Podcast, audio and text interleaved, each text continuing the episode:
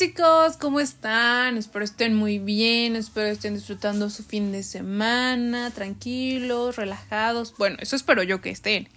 Hoy en este episodio vamos a hablar sobre una recomendación lectora, porque creo que ya les debía una y posiblemente la siguiente semana vamos a encontrarnos con otra. Pero el día de hoy les quiero hablar sobre el libro El lado B de las emociones eh, por el doctor Eduardo Calixto.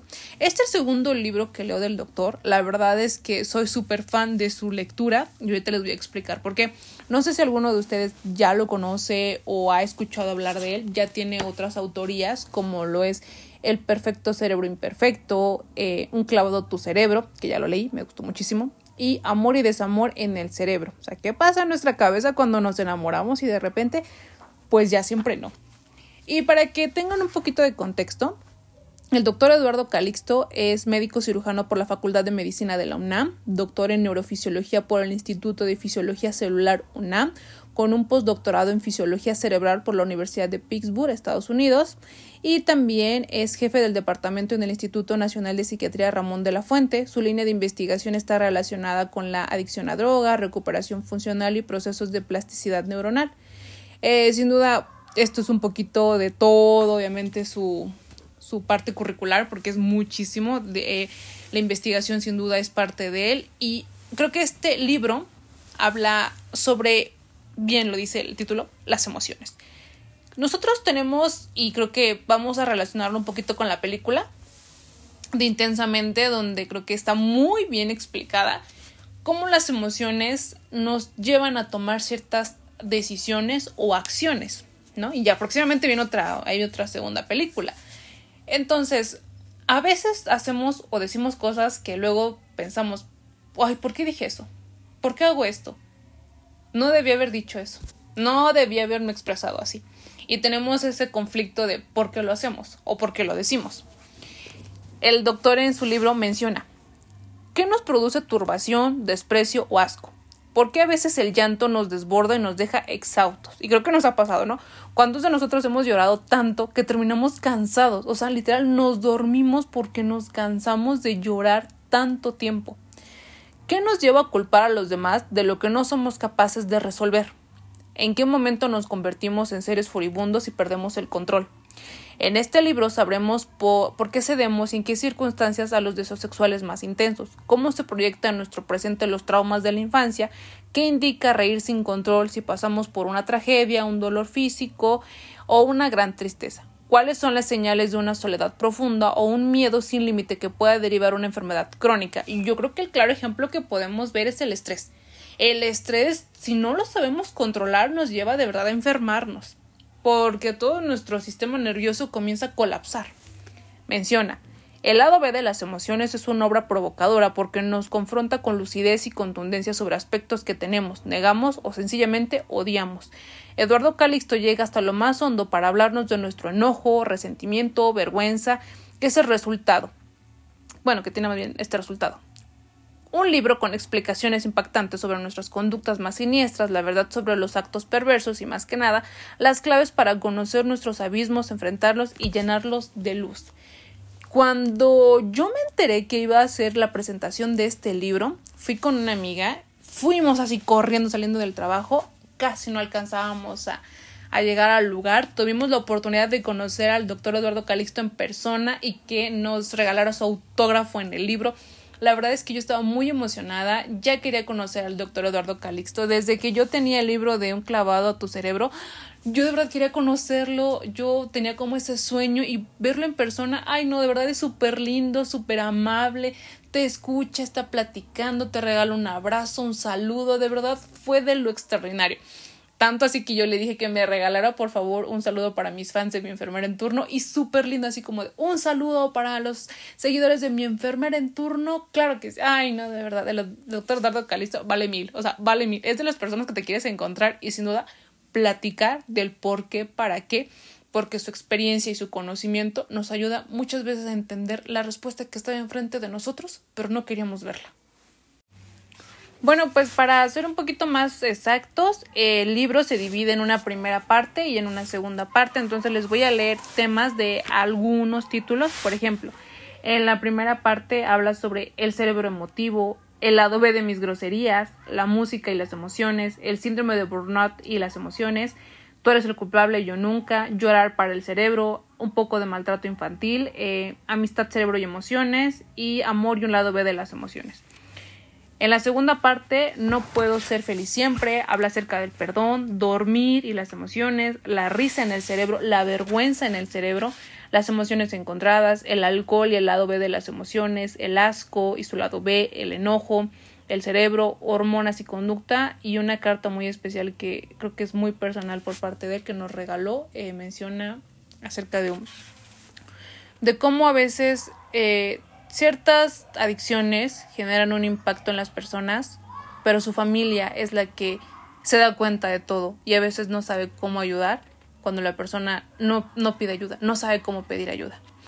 Pero yo creo que respecto al libro, creo que el lado B se refiere al por qué. Yo, la verdad, esta es mi opinión, esta es mi, mi reseña, mi crítica. Bueno, no crítica, sino más bien como mi aportación. Yo entendí más bien que el libro o sea, te explico obviamente desde la parte fisiológica el por qué hacemos lo que hacemos, el por qué reímos, por qué lloramos, por qué nos enojamos, por qué tenemos esa sensación, como dice, de asco cuando algo vemos, olemos, o sea, cosas que a veces nuestro cuerpo fisiológicamente tiene a responder porque nosotros, nuestras emociones son las que impulsan a ello. Y yo creo que cuando menciona el lado B es el que te explica, o sea, el por qué, por qué pasa lo que pasa, por qué haces lo que haces y por qué dices lo que dices. Eh, las emociones es algo yo creo que el personal de salud es lo que tiene que trabajar mucho, demasiado. Estamos en contacto con las personas todos los días, a todas horas. Tenemos un lado muy humano que nos hace recordar si una persona va a consulta, a toma de signos vitales, a una cirugía, está hospitalizado, cuidados intensivos, de verdad, nosotros pensamos automáticamente tiene, que, tiene que salir de aquí, o sea, tiene que salir bien, tiene que estar mejor, tiene que recuperarse, hay que darle motivación, hay que darle ánimos, hay que de verdad que vea que cómo lo queremos, cómo lo apoyamos. A veces hay pacientes que están tanto tiempo en un hospital que ya los conocemos, o sea, porque constantemente bajan a esa cirugía, bajan constantemente a este estudio, bajan constantemente a este servicio, entonces llega un punto en donde dices es que ya lleva tantos meses, o sea, ya lo ubicamos, ya sabemos que se llama así, que cumple así, que tiene este ánimo, que lleva este tiempo, que se encuentra en tal servicio, y tiendes a formar esa, esa empatía de que ya pronto, por favor, queremos que te vayas a casa. Yo creo que nosotros, estando en un hospital, lo que menos queremos es que las personas estén tanto tiempo ahí. Eh, el ver a la familia que tiene que desvelar, gastar, correr, sufrir emocionalmente, a veces comen, a veces no, por estar al pendiente de su familiar, nos deja pensando, a mí me deja pensando todas las emociones que van involucrado ahí. Toda la parte de que quisieran gritar, llorar y a veces tienen que ser ellos muy fuertes porque su familiar los necesita. Ahora imagínense nosotros cuando vemos a dos escenarios muy diferentes y decimos nosotros como personal de salud no nos podemos quebrar. Y nos dicen en la escuela, no debes llorar, no debes apegarte, no debes ser así, no debes hacer esto, no debes hacer lo otro, no debes crear lazos. Y por una parte sí, está bien, o sea, nos preparan, pero la realidad es que muchas veces no podemos ignorar ese lado humano y dar la mano, dar abrazo, decir, de verdad, lo siento mucho. Eh, es algo que, por más que lo queramos esconder, no, no pasa. O sea, nosotros somos así, somos cálidos. Y también yo creo que influye mucho la cultura y la educación que tenemos y el amor que tenemos a nuestra profesión. Entonces yo eh, asimilo que sí te explica obviamente el por qué, pero el lado B es como de esto pasa porque primero tuvo que haber sucedido esto. Obviamente no les puedo spoilear todo el libro porque el punto es que lo compren y lo lean, lo disfruten, se den cuenta de todo lo que, todo lo que les tiene que aportar. Pero yo creo que cuando yo les hago recomendaciones de libros, creo que son libros porque, una, me gustaron mucho y aportan mucho a, al personal de salud, ya sea médicos, enfermeras, nutriólogos, dentistas, o sea, de verdad, yo creo que aporta mucho a nuestra área porque a veces estamos tan sumergidos en nuestra especialidad, en nuestro trabajo, en nuestro hospital, que no nos preocupamos por nosotros y cómo procesar nuestras emociones. Entonces voy a leer así al azar algunas secciones para que obviamente yo les dé mi opinión y obviamente ustedes digan, oye, a ver si será cierto, ¿no? Y los deje yo picados para que digan, creo que tengo que leer este libro. Por ejemplo, aquí habla sobre la pandemia y menciona, la pandemia por COVID-19 ha ejercido una presión psicológica considerable en los trabajadores de la salud, es decir, enfermeras, médicos, lo cual trajo en consecuencia una mayor expresión de este síndrome. Supongo que habla del síndrome de Burnout. La forma y evolución de las consecuencias individuales, psicológicas, sociales, salud, conducta y laboral no es igual en todos los casos, y se ha descrito cuatro niveles del síndrome de Burnout, los cuales pueden ser progresivos, leve, moderado, grave y extremo. Creo que la pandemia es un tema que nos va a marcar así muchísimo, no lo vamos a olvidar es algo que yo creo que le vamos a contar a nuestros hijos a sus, y los hijos de sus hijos, o sea, así de verdad, esas películas que dices que si, yo creo que si lo si algún día Dios me permite tener hijos y yo contarles a mis hijos lo que pasó en la pandemia del 2019, 20, 21, o sea, yo creo que mis hijos me dirán, no es cierto, en serio, así y yo a ese extremo nos llevó a un a una crisis, a un punto donde ya no sabíamos qué hacer. Imagínate, las personas que su vida, su trabajo es ello, viajar, conocer, salir y decir ya no, te quedas aquí, no te mueves. Ahora, nosotros que estamos constantemente en un hospital, no es como que encerrados, pero sabemos que nuestro trabajo es ahí y ver una cantidad de personas que no hay una disponibilidad para todos. No todos iban a tener una cama. Los pacientes estaban muriendo a decenas y no sabíamos qué hacer. No sabías qué decir, no había ni vacuna, no sabías si tú no te ibas a contagiar. El material, los familiares, la desesperación, la incertidumbre, los días pasaban, las horas, y uno decía, Dios, pero ¿qué está pasando? Salió de control. Yo cuando recuerdo que en ese entonces yo estaba estudiando todavía, estaba en mi octavo semestre, era mi último para terminar mi carrera y nos mandaron a casa. Yo dentro de mí dije, esto va a ser como la vez que nos dio lo de la influenza. yo iba a la secundaria en ese tiempo y creo que también nos mandaron a casa y dije, siento que va a ser peor. Lo pensé y dije, me da, me da miedo el saber que esto viene de China porque la población en China es, es la mayor, yo creo que de este planeta y no se va a poder controlar. Obviamente yo me negaba porque decía, no, pues ojalá no pase nada, ojalá todo vaya muy bien, pero cuando comenzaron las noticias del primer caso aquí en México dije, esto ya no, ya no supera. Y ya comenzabas a tener pensamientos y, emociones que te daban miedo, porque yo decía, no me quiero contagiar. O sea, yo creo que lo que todos pensamos, no me quiero contagiar, porque en mi casa no solamente vivo yo, esta mamá, esta papá, hermanos, hijos, ¿Qué pasa si algo les pasa? Como personal de salud era muy cruel, de verdad, ver a tus colegas, a mis amigos en el servicio, estando en zonas COVID, rogando, subiendo historias, no salgan, por favor, cuídense mucho, cuiden mucho a su familia, por favor, respeten las medidas, no es exageración, de verdad, ya no caben en los hospitales. Y eso es una anécdota de un hospital.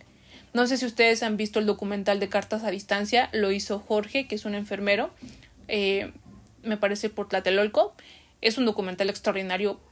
Me hizo llorar muchísimo, me hizo reflexionar. Él en este documental es eh, hace las entrevistas a los familiares que pues que lograron lograron eh, salir de la, de la parte del contagio por COVID, pero también las historias tristes donde la persona pues no murió y sin duda te parte el alma, te parte el corazón porque dices, imagínate a este hijo ya no tiene a papá, imagínate a ella ya no tiene a su esposo, ya no tiene a su mamá, y hubo quien sí, y dices, mira, a, fuerte como roble salió.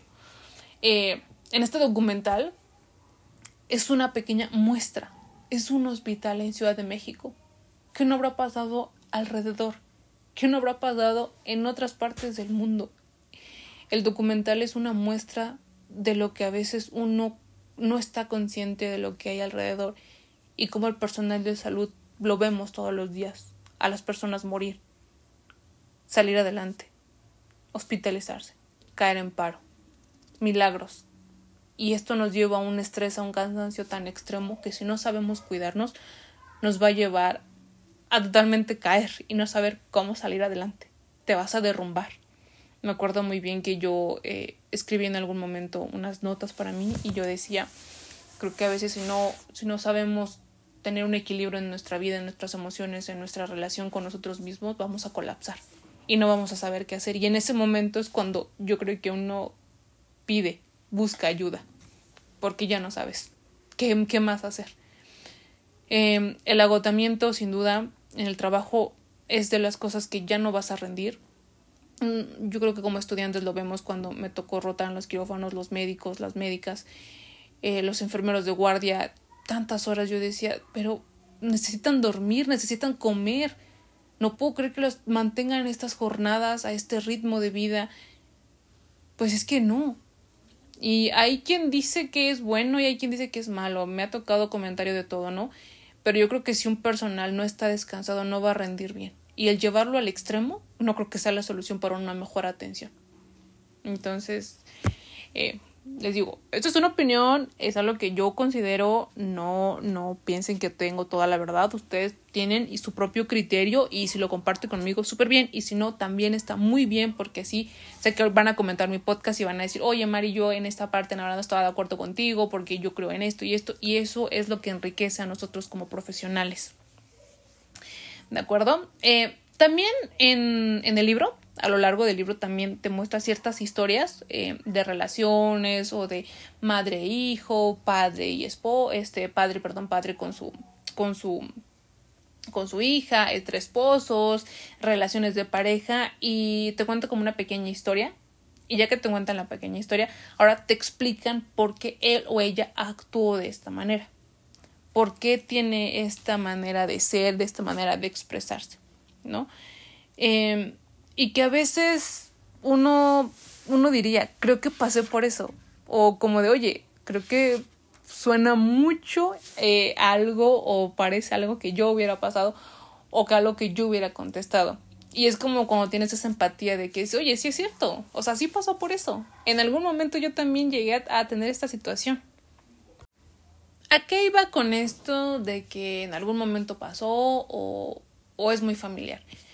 Hay un un capítulo que se habla llorar, ¿no? O sea, ¿qué pasa cuando tú lloras? ¿Cómo, ¿Cómo tu cerebro reacciona ante el llanto, ante que tú comienzas a generar lágrimas? Porque podemos llorar por diferentes situaciones y también a veces hay diferentes tipos de lágrimas. Entonces, aquí, por ejemplo, en el capítulo te menciona algunas cosas que nos han dicho en su momento, porque también yo me incluyo que en algún momento me dijeron eso y yo decía, o sea, ¿y qué tiene de malo si lloro, no? O sea, cuál es el problema si lloro, o sea, en qué te afecta. Pero les digo, son cosas que no entendemos hasta que no nos pasan y la experiencia no nos hace parte de decir, era mi momento. Y, y no está cool que alguien te limite a llorar o que te diga esto, que a continuación pues les voy a leer. Mm, algunas frases como, no llores, las lágrimas son para niñas, esas lágrimas están de más, exageras, a mí no me hagas rabietas, las niñas bonitas no lloran, Mira como tu compañero no llora. Así no se puede hablar contigo. Lloras por todo. ¿En verdad vas a llorar por eso? Llora cuando valga la pena, no por esto. Eh, si sigues llorando te voy a dar para que llores con razón. Si vas a llorar ya no me hables. Eh, eh, ya perdóname, ya no llores, ya pasó. Lloré de felicidad, era el momento más feliz de mi vida. Y no es lo mismo llorar por, eh, digamos, que ese tipo de comentarios principales. La verdad es que sí se siente muy feo. Yo creo que lo voy a relacionar un poquito de mi experiencia a, raíz del libro porque creo que a muchas, muchos, muchos de nosotros nos han dicho ese tipo de, de cosas como de que yo, por ejemplo, me incluyo cuando me decían que por qué lloraba por eso y no, o sea, que llorar era como exagerar. Y qué feo se siente que tú quieras liberarlo y te limiten o te digan que está mal que llores. Ya después con el tiempo te digo, entiendes como de, pues porque yo quería llorar y si yo quiero llorar, yo tengo que llorar, o sea, no tienes por qué decirme que puedo o no puedo hacer. Y también, por ejemplo, me acuerdo que mi mamá también me decía, ¿no? O sea, llora, llora con razón, no llores por esto. Y pues como que hasta te aguantas las lágrimas porque dices, bueno, o sea, no sé qué cosa sea peor que esto, pero entonces pues ya no lloro. Y no solamente lo, lo, lo voy a pensar que es una pareja, también podemos relacionar en cuando papá, o mamá nos regañaban, eh, alguna amiga que a mí nos regañó, algún profesor en algún momento nos dijo eh, aquello, o sea, yo creo que cualquier persona o hasta nosotros tal vez en algún momento pudimos haberlo dicho a alguien. Y no y no teníamos cuenta, no nos estábamos dando cuenta de cómo estábamos lastimando al decirle detente. Porque el llanto es algo fisiológico, es algo que nosotros vamos emergiendo porque estamos tristes, porque estamos enojados o porque estamos felices o porque algo nos duele y la lágrima está ahí. Eh, la razón, claro está, puede ser eh, diferente, puede ser por algo en específico, pero imagínate, llorar es algo que nos hace humanos. Llorar a veces genera empatía. Yo soy de las personas que, que a veces digo, no llores, porque si lloras, yo voy a llorar contigo. Y en algún momento digo, yo no lloro. Y a veces yo soy dura conmigo misma y digo, no llores, Mari, no llores porque no vale la pena, no llores porque no merecen tus lágrimas, no llores porque no necesitas llorar para poder hacerlo. Y también les digo, creo que no solamente de las personas externas, creo que también en algún momento nosotros hemos dicho, no lo hagas, no llores. ¿Qué ganas con llorar? No te vas a resolver la vida. Y qué feo que uno mismo sea cruel y, y no te permitas hacerlo, porque yo lo reconozco, en algún momento yo he dicho que no, no debo llorar porque pues me va a hacer débil y a veces yo cuando lloro ya luego me enojo y digo Mario, ¿por qué lloraste? Pero este libro me hizo entender este aspecto. Eh, yo creo que las neuronas eh, están encargadas de generar esa sinapsis de por qué quieres llorar, o sea, por qué surgió el sentimiento y de repente está comenzando a brotar las lágrimas hay veces en que tenemos tanto enojo que lloramos porque no sabemos cómo defendernos, no sabemos qué decir, no sabemos qué responder y nuestro cuerpo solito, así que dice, libéralo. Y luego dices, chicho, ya estoy llorando y no me pude aguantar las ganas de llorar y me quedé con el coraje. O a veces no queremos que una persona nos vea o nos escuche y nos aguantamos el nudo ahí en la garganta hasta que nadie nos vea y nos soltamos a llorar por una pérdida, por un mal estado, por una palabra, por algo que nos ofendió y creemos que no llorar nos hace más fuertes cuando en realidad no es así. Por ejemplo, menciona, llorar incrementa el metabolismo cerebral, nos tranquiliza y genera a su vez una sensación de plenitud. No es malo llorar, no es equivocado, pero pretender no hacerlo o evitar o ejercer un derecho neuronal de expresarlo limita nuestras emociones y retrasa la recuperación para sentirnos mejor. Es lo que yo les decía cuando nosotros nos aguantamos el llorar, sentimos de verdad ese nudo en la garganta, así sientes muy feo, sientes como que tu, tu cuerpo tiembla, te sientes como nervioso, como estresado y te sientes mal, te da como un bajón emocional, pero cuando lloras, liberas la parte de ya puedo respirar, ya puedo pensar, ya me tranquilicé. Por eso les decía que creo que en algún momento nos han limitado el llorar y en algún momento nosotros hemos limitado y hemos dicho no llores. Ahora, ¿qué pasa? Sonreír cuando estamos tristes incrementa la creatividad.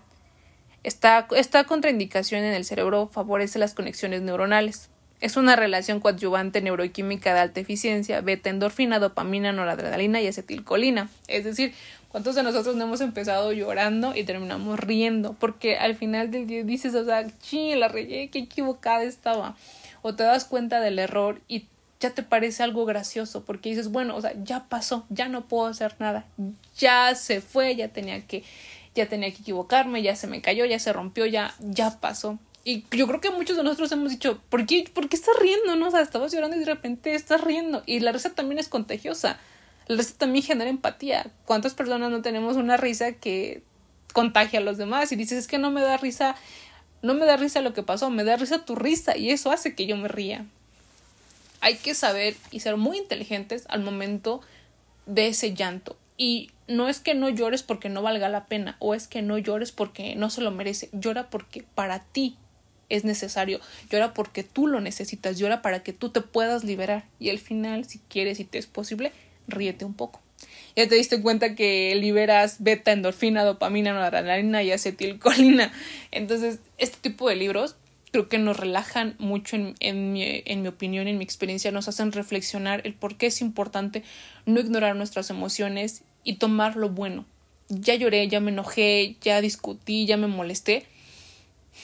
Respira profundo y ahora antes de hacer algo, antes de decir algo, llora, ríe, desestrésate y ahora sí toma una buena decisión, porque también el cerebro es, el cerebro es un órgano que hace funciones pero todas. Entonces, un buen cerebro, más bien un cerebro que no está bien oxigenado, puede tomar una mala decisión y eso hacernos eh, pensar por qué no me esperé, por qué no me tranquilicé, por qué no me relajé primero, por qué dije lo que dije, por qué hice lo que hice y un sinfín.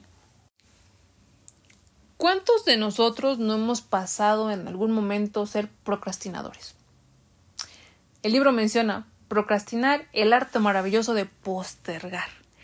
Cuando fuimos a, a la parte de, de, la conferencia y la presentación de su libro, el doctor Eduardo Calixto dijo algo que me llamó mucho la atención. Y él decía que las personas que procrastinan más o tienden a son más emocionales que las personas que no son tan procrastinadoras. Y yo dije, ¿será verdad? Y mi amiga que estaba al lado me dice, sí es cierto, sí es cierto, toda la razón ella hacía referencia a que ella sí era procrastinadora y que era muy emocional. Eh, yo la verdad es que no, no, no pensé en la relación en ese momento, pero creo que todos hemos tenido un momento donde de verdad, o sea, postergamos y postergamos y cuando queremos ya es demasiado tarde, ya es muy noche o pasa X, Y razón que no nos deja hacer esa actividad. Entonces, como te decía, en el libro te cuentan como una tipo historia eh, sobre como una relación o algo así como una anécdota fábula, por mencionarlo, donde al final eh, es como de, y por eso no hizo esto, y por eso hace esto. Ya después en el libro obviamente te explican la relación que hay y menciona. Procrastinar es una palabra latina con amplitud, con amplia utilidad en el idioma inglés. Viene del latín procrastinare, pro, adelante, y del vocablo clatinus, que es significado a lo relacionado con el mañana se utiliza cuando se posterga o se difiere el inicio de un evento, tarea o compromiso. Eh, menciona el hecho de ganarle a una, una el hecho de ganarle a una postergación por lo general permite una sensación de control sobre la vida incrementando así la confianza. ¿Cuántos de nosotros no hemos hecho una actividad que decimos sí, ahorita la hago, ahorita la hago y así y así y así, pero cuando la terminamos es una satisfacción de que ay, por fin y te das cuenta, pude haber hecho esto hace mucho tiempo, pude haber hecho esto hace varios días, meses o semanas. Y es con el tiempo, es poco a poco el dejar de aplazar las cosas para tomar el control. A veces nos da miedo el resultado y por eso no tomamos la decisión y dejamos que la cosa esté ahí, que no avance y ya cuando queremos lo vemos como muy pequeño, muy significante y no le prestamos tanta atención cuando era una tarea súper fácil yo creo, yo tengo la idea de que cuando son tareas de cinco minutos, en ese momento se hacen. Eh, eso es lo que creo que también yo tengo, tenía más bien porque trato de cambiarlo todos los días, que a veces cosas como sacar la basura, ¿no? Eh, lavar automáticamente tu, tu cubierto y no dejarlos como que todos hasta el final que se junten y ya todos así como que no estarla porque a veces decía es que tengo que lavar y lavar y lavar y lavar no mejor que se junten tantos y ya lavo todos y al final del día creo que es una tarea que pudiste haber hecho en cinco minutos o hasta menos. Y era más fácil. Desde guardar bien tus tenis, tender tu cama, ordenar rápido tu ropa cuando eh, ya la cuando ya la recoges y dices, no, por colores, por blanco, bueno, si eh, tienes esa, ese, esa parte de toque, ¿no? Porque yo sí soy muy ordenada por eh, colores, dimensiones. De hecho, antes era en extremo ordenaba y creo que ahorita me he relajado un poco y no es que sea desordenada, pero ya no me preocupa tanto el perfección, ser tan perfeccionista. Pero procrastinar es muy diferente porque procrastinar es como que lo veo, sé que está mal, pero lo ignoro. O, o me voy, o me voy de ese lugar para no hacer esa tarea. O como hay, hay, creo que hay personas que es como de primero tengo que limpiar y ya que limpie, ahora sí ya hago las cosas. Y es como de, ya cuando limpias te quedas viendo los recuerdos, las cosas, ya te dio hambre, tenías que hacer algo. O sea, es que somos buenos para de verdad tener tanto pretexto y, e inventarnos tareas y no poder hacer la que desde la mañana teníamos que hacer. Y menciona, no es simple aplazamiento, es una decisión que por momentos llega a ser racional y firme sobre el hecho de retrasar una solución. Quien procrastina comúnmente tiene miedo a realizar una tarea que consuma su tiempo y energía para realizar el compromiso. La posibilidad de finalizar una tarea que queremos postergar es proporcional el valor y el éxito de, la, el éxito de finalizarla, pero a su vez es inversamente proporcional a la sensación de urgencia y a los valores personales que se tienen. Procrastinar depende mucho de los valores personales y decisiones subjetivas que más que, más que de elementos reales. Es lo que les mencionaba. ¿Qué tanto valor le estás dando a esa tarea? Porque a veces es de, es que si comienzo a hacer esto, no voy, a, no, sea, no voy a hacer otra cosa hasta no terminarla. Y si la empiezo, sé que ya no me voy a apurar, entonces mejor no la hago, mejor la hago otro día, la hago el fin de semana, un sábado, o la hago en vacaciones. Y la verdad es que yo también andaba haciendo esas cosas. O sea, yo también era de las personas que dejaba todo para, ay, el sábado lo hago. Y el sábado era como, ay, no, mejor el domingo temprano. Y era bien triste porque ya el domingo ya estabas que no podías con las cosas porque pudiste haber avanzado un poco, un poco, un poco todos los días.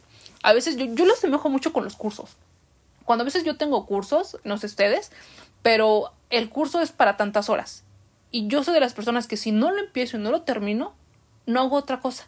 Y es como de, oye, el curso está diseñado para que le dediques 15 días, o sea, una hora por día, dos horas, o sea, no es para que te eches un curso en un día, porque ni vas a aprender nada, ni vas a poner atención y solamente te vas a estresar. Y todavía tengo ese mal hábito lo, lo quiero mejorar. He tratado de que ahora distribuyo mis tareas de ese curso como de, ok, este curso es para un mes, entonces eh, hoy voy a avanzar un capítulo, hoy voy a avanzar un módulo y así poco a poco. Y al final es como tranquilízate, no pasa nada si hoy no leíste del curso o no avanzaste. Pero no es como que lo dejé para el final. No es algo que poco a poco vamos cambiando, pero yo creo que procrastinar sí, sí está bien, bien complicado porque también viene como de la parte de antecedentes, ¿no? Alguien de tu familia tiene que ser también procrastinador, no creo que tú seas el primero y caen en la parte de que, ay, pues es que si él no lo hace yo, ¿por qué también lo, no, lo tengo que hacer, no? Ahorita, ahorita nos esperamos. Esa palabra, la verdad es que yo tenía, creo que rato que no escuchaba, eh, pero no soy fan de las personas que procrastinan, de verdad no, porque siento que Mm, que eso lo, lo puedes generalizar y, y no poner atención a las tareas, porque para ti ya no sería urgente y no lo verías como algo urgente.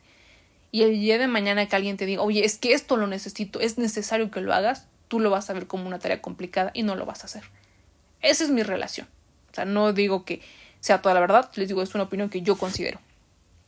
Entonces aquí, por ejemplo, en el libro nos mencionan, el cerebro gradualmente, entre más pospone el inicio de una actividad, disminuye la sensación de que es un problema propio. En contraste, piensa que los culpables son las personas ajenas a nosotros o busca atribuirles a otros la carga moral de nuestras decisiones.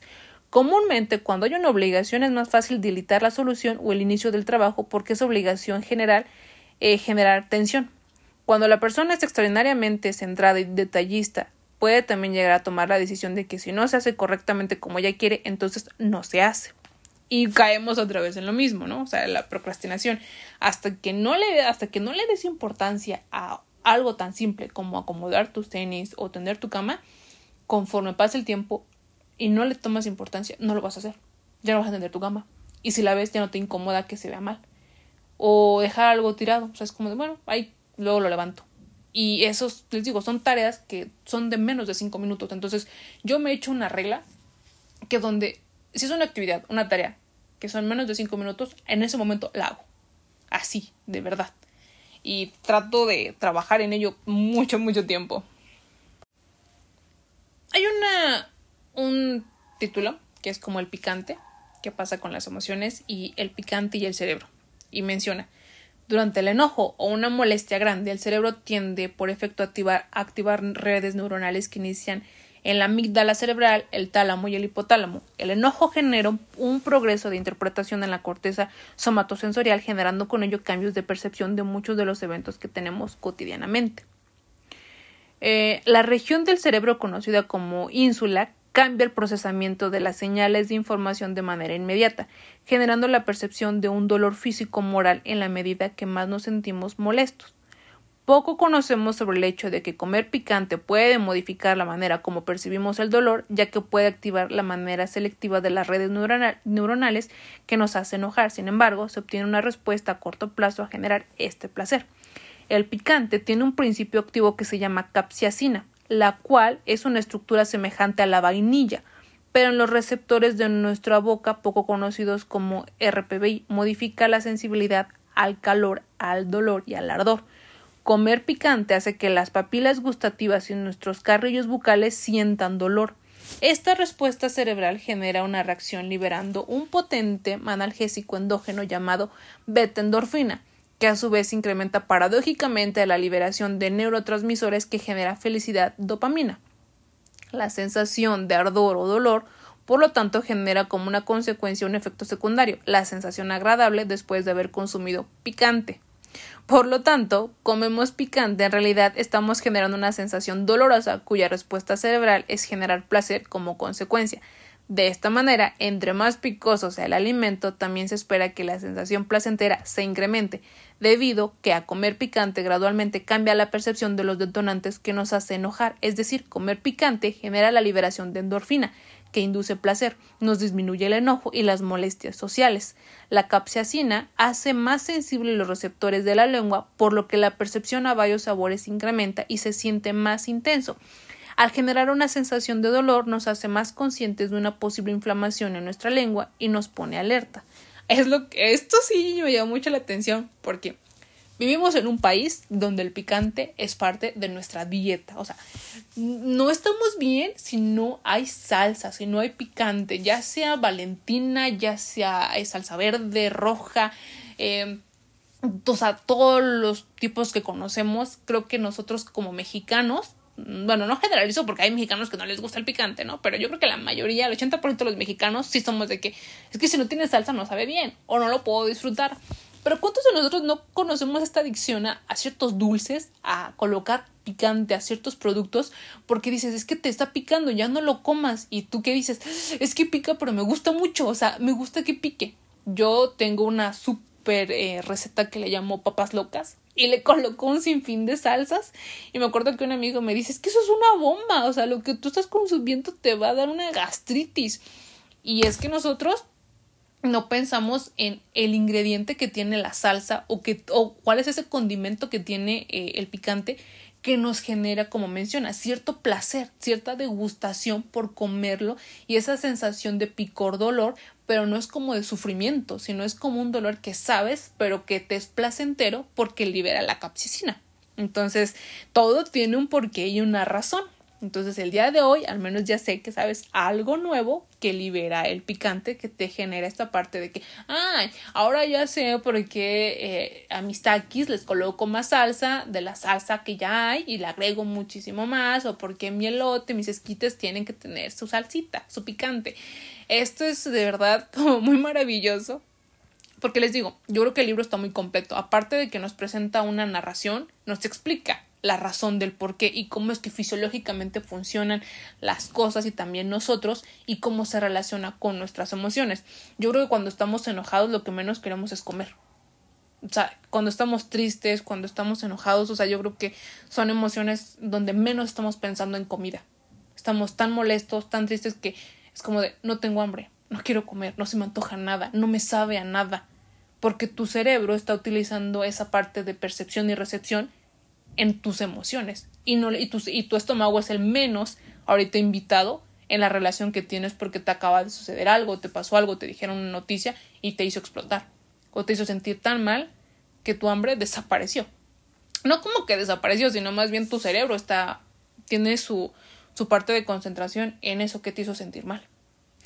Y les digo, esto es un poco de todos los temas que vas a encontrar. Yo les quise, bueno, mostrar algunos, leer algunos capítulos y pues también dar un ejemplo de algunas percepciones o vida cotidiana. Pero es importante que el día de mañana nosotros tengamos el conocimiento para poder defender y explicar el por qué. Somos mamás, somos papás, somos hijos, somos hermanos, eh, tenemos y podemos hablar de muchas cosas y creo que esto nos enriquece demasiado sobre todo porque el doctor Eduardo Calixto es, experto en esto, o sea, es el experto en, en los temas, en las emociones, en la parte neuronal, se ha dedicado a investigar el por qué nosotros hacemos lo que hacemos, por qué tomamos estas decisiones, por qué la plasticidad del cerebro hace que generemos este tipo de acciones o reacciones. En algún momento necesitamos poner pausa y, pensar cómo nos sentimos el día de hoy, por qué nos sentimos así. ¿Qué fue lo que pasó a lo largo del día que me hizo sentir ahorita así? Y que después de que me dijeron esto, yo aprendí a resolverlo de esta manera y que no me sintiera y no me afectara tanto como yo creía. Por último, les voy a regalar un, así como que algo más para que se queden pensando, sí, sí, tengo que leer este libro, tengo que saber más, tengo que leerlo completo. Y es sobre el enojo. El enojo es una respuesta neurofisiológica que detona un incremento en la actividad neuronal de varias áreas cerebrales. Es decir, se involucran muchísimas. Amígdala, hipotálamo, hipocampo, ínsula, tallo cerebral, ganglios basales, cerebelo. Esto eh, incide directamente afectando en menos de 60 segundos a la actividad cardiovascular y endocrina. La frecuencia respiratoria se incrementa por arriba del 25%, la cardíaca mayor de 50%, hay un aumento de tensión arterial por arriba del 20%. Hay cambios hormonales importantes e inmediatos como un incremento a niveles de adrenalina, noradrenalina, testosterona, reducción inmediata de los niveles de cortisol, incremento de la liberación de glucagón, aumento de citoquinas, de procesos inflamatorios, aumento de la glucosa sanguínea asociado con la disminución de saliva y orina. También incremento en la actividad neuromuscular, aumento de sudoración, modificación del umbral del dolor y una percepción conductual por lucha o huida. El sistema nervioso autónomo y el sistema endocrino se activan en una ventana inmediata de 3 a 4 segundos, modificando la actividad de los lóbulos frontales cerebrales, en especial los lóbulos temporales, pero sobre todo también del hemisferio cerebral izquierdo. El enojo es una respuesta fisiológica cuya característica fundamental es el incremento de la resistencia vascular periférica, que incrementa la actividad cardíaca y la presión arterial con un concomitante aumento del metabolismo, el cual nos hace más agresivos conductuales y con tendencias dominantes a la actividad social. Eh, vean, muy bien, escuchen todo lo que pasa cuando tú te enojas. Hay personas que les decimos, es que es de mecha corta, ¿no? O sea, que al segundo explotan. Hay personas que tienen que pasar ciertos eventos, cierta secuencia de sucesos para que exploten y digan, ya basta. Eh, el cerebro obviamente es como tu sistema de seguridad, como, como los de vigilancia que tienen sus cámaras, así tu cerebro, ¿no? Tiene cámaras por todos lados y está pendiente de lo que está pasando y cómo vas a reaccionar. Hay personas que cuando se enojan, gritan. Cuando se enojan, tiran cosas. Cuando se enojan, comienzan la parte de decir groserías, decir este, palabras, eh, saltar, como que decir cosas que dices de repente, ¿cómo? O sea, ¿por qué dices eso? Todo, eh, todos tenemos una manera diferente de reaccionar ante el enojo, no siempre va a ser igual, pero las respuestas fisiológicas siempre casi van a ser iguales.